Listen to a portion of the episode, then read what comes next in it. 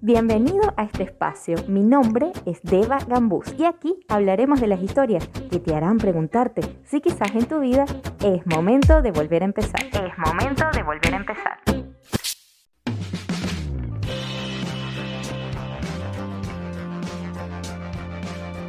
Ok, se me cumplió. Se me cumplió lo que quería. Ajá, ¿y ahora qué? ¿Y ahora qué hago con eso que se me cumplió? ¿Les ha pasado? Que hayan pedido algo y se les cumple y después no sepan qué hacer con eso. Por ahí va el episodio de hoy. Hola, hola, ¿cómo están?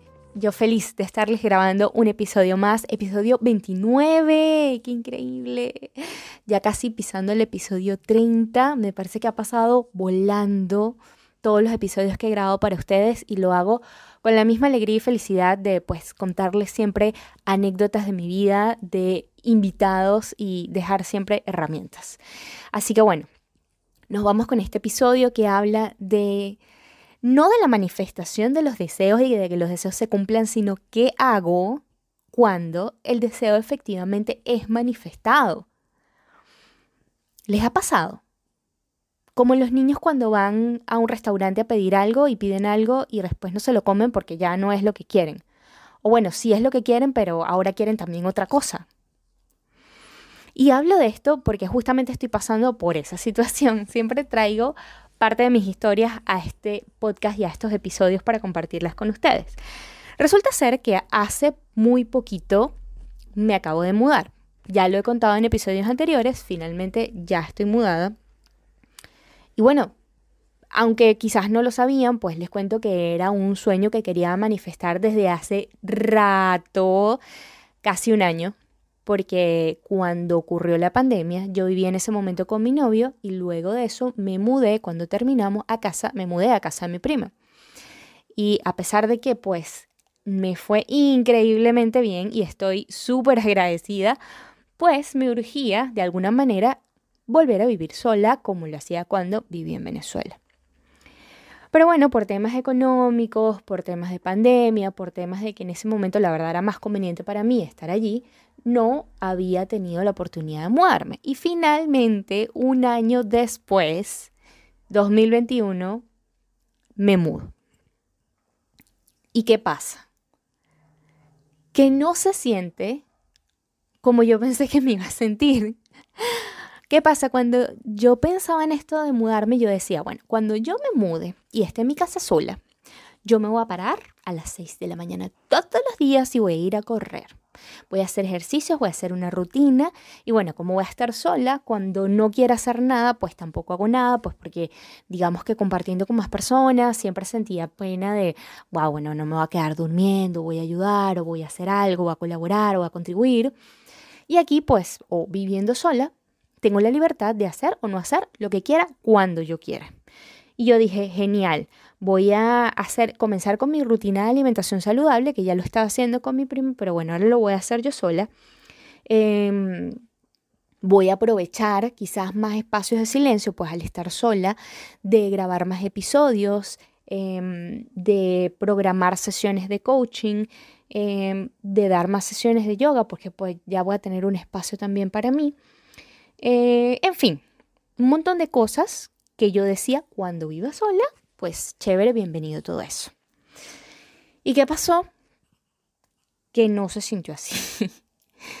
no se sintió así. Efectivamente, tengo el tiempo para hacer todas esas cosas y puedo hacer todas esas cosas.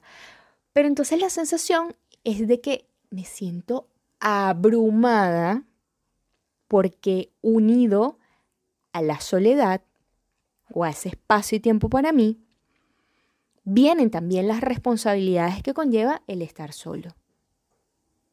Ahora tengo que cocinar. Yo sola. Ahora tengo que limpiar, arreglar, ordenar mi cuarto, mis cosas. Tengo que hacerme responsable de los servicios, de ir a pagar, de hacer el mercado, de que pues tengo vecinos, de que no sé. Un montón de cosas que primero yo no las estaba viendo, las estaba ignorando y no las estaba considerando. Y segundo, que viéndome sola, o sea, como que bueno, que ahora tengo la libertad para hacer esto, estaba tan abrumada, tan distraída, tan dispersa, que no hacía nada. A veces yo me pregunto, ¿es que estamos preparados para que se nos manifieste lo que pedimos? ¿Estamos preparados para que nuestro sueño se haga realidad? Hay personas que sueñan con tener un buen empleo o buenos clientes que le paguen muy bien. Y lo tienen y claro, perfecto porque reciben el dinero, hacen la actividad que quieren, pero entonces amarrado a eso también viene un montón de responsabilidades y no tienen tiempo para otras cosas, o no se sienten tan a gusto, o el ambiente de trabajo pues es pesado, o no sé. Hay personas que, como yo, desean un apartamento o un espacio solo, y cuando están allí, ay, ahora me toca hacer un montón de cosas. Hay personas que piden una pareja ideal, y la describen como con las características específicas físicas. Por ejemplo, yo quiero que, no sé, sea una chica que tenga los ojos claros o que sea rubia o que mm, esté cuidando su alimentación, que sea sana, que le guste hacer deportes o que, mm, no sé, esté en el camino al despertar espiritual o un chico que sea trabajador pero que sea muy cariñoso eh, que sea atento, que quiera compartir con mis amigos, mi familia, no sé. La característica que ustedes quieran poner. Y una vez que está allí y lo tienen enfrente, no se sienten como pensaban que se iban, a se iban a sentir cuando eso sucediera. Y no porque la persona no tenga las características que le pusimos. Pero es que no pedimos o no solemos pedir el cómo nos queremos sentir. No sé si se entiende. Yo quiero em, tener un millón de dólares. Ok, tengo el millón de dólares mañana, pero me siento asustada, estoy preocupada por, los impuestos que tengo que pagar, eh, pienso que en algún momento alguien en mi familia se va a enemistar conmigo porque no lo he ayudado, porque tengo mi millón de dólares y lo estoy planificando en otra cosa, entonces me trae problemas con la familia, siento que las personas me quieren robar de alguna forma, me quieren estafar. Em, empiezo a sentir inseguridad de dónde tengo mi dinero, de dónde lo tengo que invertir porque puedo perderlo. ¿Querías el millón de dólares? Tienes tu millón de dólares, pero no te sientes con la felicidad que creías que te ibas a sentir cuando lo tuvieras. Te llenas de preocupaciones más bien. ¿Sí se va entendiendo? Entonces eso fue lo que me pasó. Me mudé, se cumplió, lo manifesté y no solo el apartamento, les he hecho un cuento, o sea, Em, a nivel laboral estoy teniendo mayores clientes, o sea, una gran, más cantidad de clientes. A nivel de yoga estoy manifestando una comunidad de amigos que aquí en Lima no lo había hecho. O sea, tengo amigos, tengo conocidos, pero como que uno por acá, uno por allá. Pero un grupo y un grupo de venezolanos en Lima no lo había tenido desde, desde nunca. No tenía un grupo de amigos desde que estaba, desde que me mudé de país, tengo dos años acá en Perú y no he tenido un grupo. Y de repente, de la nada, de la nada, porque cuando se empiezan a mover las energías, pues se mueve todo, de la nada empiezo a conocer gente y ahora tengo un grupo de amigos. Entonces tengo un grupo de amigos, tengo eventos sociales, o eventos entre comillas, ¿no? Ahorita no se puede salir mucho entre, en pandemia, pero entonces de repente tengo con quien juntarme para tomarme un café, este, no sé, eh, salir o lo que sea. Tengo eso tengo mi DEPA, tengo mi espacio, tengo silencio para grabar, tengo mis horarios, tengo vivo de lo que quiero, se empiezan a manifestar clientes de coaching también. Entonces es como que, Deba, eso fue todo lo que pediste. Y lo tienes. Pero ¿por qué no te sientes así? Entonces, bueno, ¿qué pasa? Que hay que pedir no solamente el lo que quiero, sino cómo me voy a sentir cuando lo tenga. Yo quiero un departamento, bueno, porque quiero mi libertad, porque quiero mi autonomía, porque quiero estar sola, porque quiero hacer lo que quiera, porque quiero hacer mis rutinas, ajá, por todo eso. Ahora, ¿cómo me quiero sentir dentro del apartamento? En paz, sin preocupaciones de deudas, em, sin abrumarme por las responsabilidades que conlleva el vivir solo, em, en un espacio amplio, o sea, que yo me sienta cómoda en el espacio, en fin, no solamente el qué, sino cómo me voy a sentir cuando lo tenga. Pequeño detalle. Pequeño detalle, universo, se me pasó darte ese dato. Pero bueno, no me voy a quedar en el tema de que estoy abrumada o de que estuve abrumada, sino que voy a ir un poquito a cambiar esto y a encaminar esto para hablarles acerca de qué hice y empecé a primero a bajonearme porque decía o a sentirme como frustrada, como que bueno, pero entonces ya tengo todo lo que quiero y ahora. Entonces empecé a procrastinar. Cuando uno no está preparado para lo que le pasa, definitivamente quieres abandonarlo y quieres salir corriendo y no quieres enfrentarlo. Y me pasó que empecé a procrastinar, a dejar las tareas. Simplemente no tenía ánimos para nada. Ahora tengo el tiempo y no tengo el ánimo para hacerlo. Y no quería hacer nada y dije, me siento frustrada. Y empecé a ver que cuando uno procrastina es porque o la tarea es muy difícil o es desconocida simplemente no la quiero hacer, me genera ansiedad hacer esa tarea porque no la conozco, porque no está en mi zona de confort, porque no la manejo. Y lo que hacemos es huir. Y yo estaba huyendo, pasé una semana, señores, completamente improductiva, o sea, el apartamento todavía con las maletas, regado todo, desordenado todo, yo sin producir, sin trabajar, o sea, en blanco. en blanco. Em, distraída, no sé si han visto los perritos que de repente están ladrando, están pendientes de algo y pasa una ardilla y es como ardilla y voltean y dejan de prestar atención a todo. Bueno, yo estaba ardilla, pero con cualquier cosa que pasara. Me sentaba en la computadora, agarraba el teléfono, procrastinando, ¿no? Agarraba el teléfono, revisaba las redes sociales, me paraba, salía, me sentaba otra vez, caminaba, iba a la cocina, venía, o sea, perdiendo el tiempo. Porque mi mente estaba mil Y en ese, en ese, en ese tratar de no, no perderme tanto en esa situación, empecé a observarme, empecé a decir, el trabajo aquí comienza por agradecer lo bueno y lo malo. Lo bueno de, wow, ahora tengo este montón de cosas. Lo malo no se siente como se siente, pero sé que se va a sentir. Simplemente es un proceso de adaptación, es un proceso de salir de la zona de confort. Es un proceso de aprender también a pedir qué quieres pedir y cómo te quieres sentir. Y ahí, para no hacer este episodio muy largo, ya les conté mi cuento, pero para hacer un poquito el episodio o llevarlo a conclusión más o menos en lo que quería decirles, no solamente el aprender a pedir, sino qué hacer cuando queremos abandonar las tareas porque nos resultan demasiado abrumadoras, como a mí en ese momento me estaba resultando abrumador asumir mi nueva vida.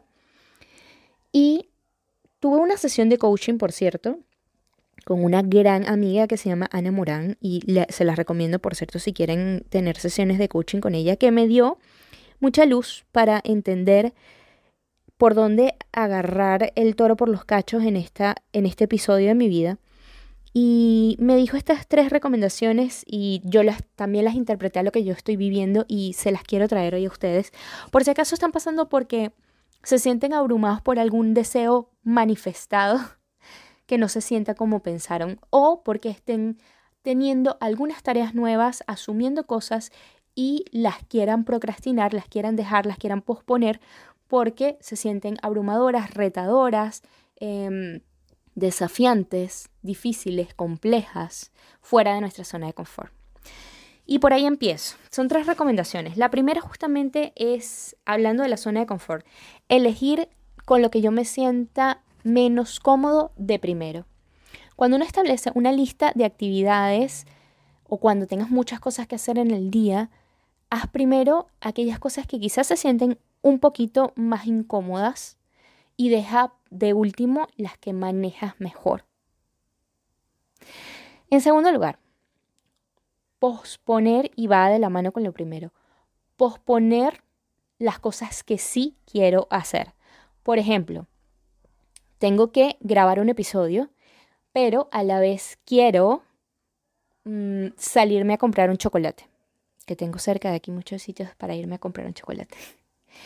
Entonces, voy a posponerlo de comprarme el chocolate, grabo rapidito y luego voy. No estoy diciendo que lo voy a dejar de hacer, pero no voy a procrastinar, porque sé que si primero voy y me compro el chocolate, cuando llegue voy a llegar y me lo voy a comer y me lo voy a comer viendo el celular, em, no sé, divagando, porque, ojo, la procrastinación no necesariamente es flojera.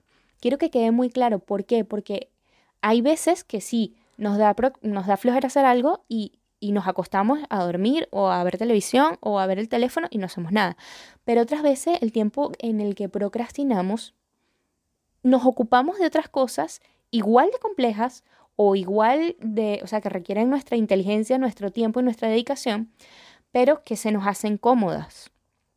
Por ejemplo, hay días en los que yo no quiero grabar un episodio o no quiero dar una clase y en vez de hacer lo que tengo que hacer, que son esas cosas, me pongo a, no sé, organizar el closet. Si fuese flojera, me hubiese costado dormir. Definitivamente no es flojera porque arreglar el closet requiere más, energía y más tiempo. Pero es que no quiero grabar. Entonces procrastino arreglando el closet. Pero bueno, no es flojera, a eso iba. Entonces, posponer lo que sí quiero. Si en el momento sí quiero arreglar el closet, sí, lo voy a hacer. Sí quiero irme a comer el chocolate, sí. Pero primero atiendo una cosa, así sea pequeñita, de las cosas que tengo pendientes en una lista. Y tercero, y de último, Em, tomarse las cosas como un día a la vez. A mí me resulta mm, abrumador, no sé si abrumador es la palabra, em, mm, me da atención cuando mi tarea o lo que tengo que hacer son muchas tareas en el día. Tengo una lista de 20 cosas. Entonces me abrumo. O tengo un plan o una rutina que quiero cumplir. Me abrumo. Entonces digo, hoy, hoy, por hoy, por ejemplo, hoy es sábado, estoy grabando esto en un sábado. Hoy sábado voy a mm, hacer dos de las tareas pendientes, hoy. Mañana no sé si cumpla mi rutina, no sé si haga más de las tareas pendientes, no sé si haga tareas de mi trabajo de grado de, de Sherpa, no sé si lea, no sé si, no sé. Pero hoy voy a hacer esto. Ya mañana veré. La gente que está empezando rutina de alimentación o rutina de ejercicio físico. Si tú te pones a ver como tengo que pasar cuatro meses en dieta o tengo que prepararme físicamente por tres meses para lograr rebajar o para cumplir algún objetivo físico, lo ves como una meta muy grande y como muchísimo tiempo. Y como si en el medio del tiempo te fueses a, a a debilitar y no la fueses a cumplir. Entonces yo siempre lo veo como hoy voy a comer sano, hoy voy a hacer ejercicios y hoy voy a hacer una o dos de mis tareas pendientes. Hoy, mañana no lo sé. Y así me lo digo todos los días y al final del tiempo pues logro establecer rutinas, por lo menos por tiempos más prolongados.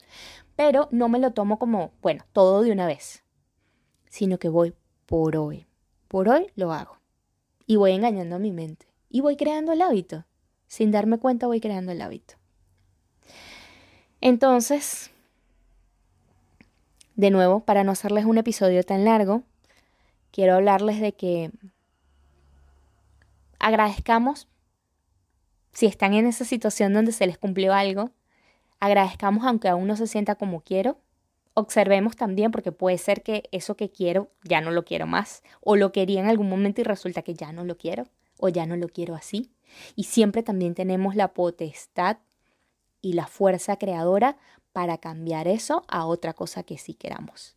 Pero si sí es lo que quiero y se manifiesta y se cumple, entonces aprender a manejarlo y que no resulte abrumador. Porque pasa. Tomar las tareas un día a la vez sin procrastinar o tratando de no hacerlo, posponiendo lo que sí deseamos hacer, lo que sí queremos hacer y elegir esa tarea quizás menos cómoda que nos saca de nuestra zona de confort, darte un baño de agua fría incluso, activarte y nada, manos a la obra, al menos con una de las actividades pendientes. Ah, hasta aquí les dejo este episodio número 29. Muchas gracias por escuchar hasta el final.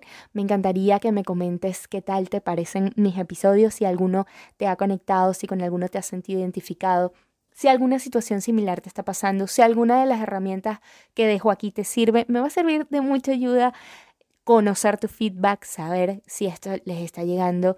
Me da motivación también a mí para hacerlo, para seguirles grabando, para seguirles hablando de mi vida. Y mm, nada, mándenme sus comentarios. Me va a encantar saberlo. Les mando un abrazo inmenso, inmenso. Cuídense mucho y nos vemos en un próximo episodio. Bye. Gracias por escucharme. Si te hizo clic alguna de estas historias, escribe en la cuenta del podcast arroba es momento de volver a empezar. Arroba es momento de volver a empezar. Chao, chao. Hasta un próximo episodio y recuerda que lo mejor siempre está por venir.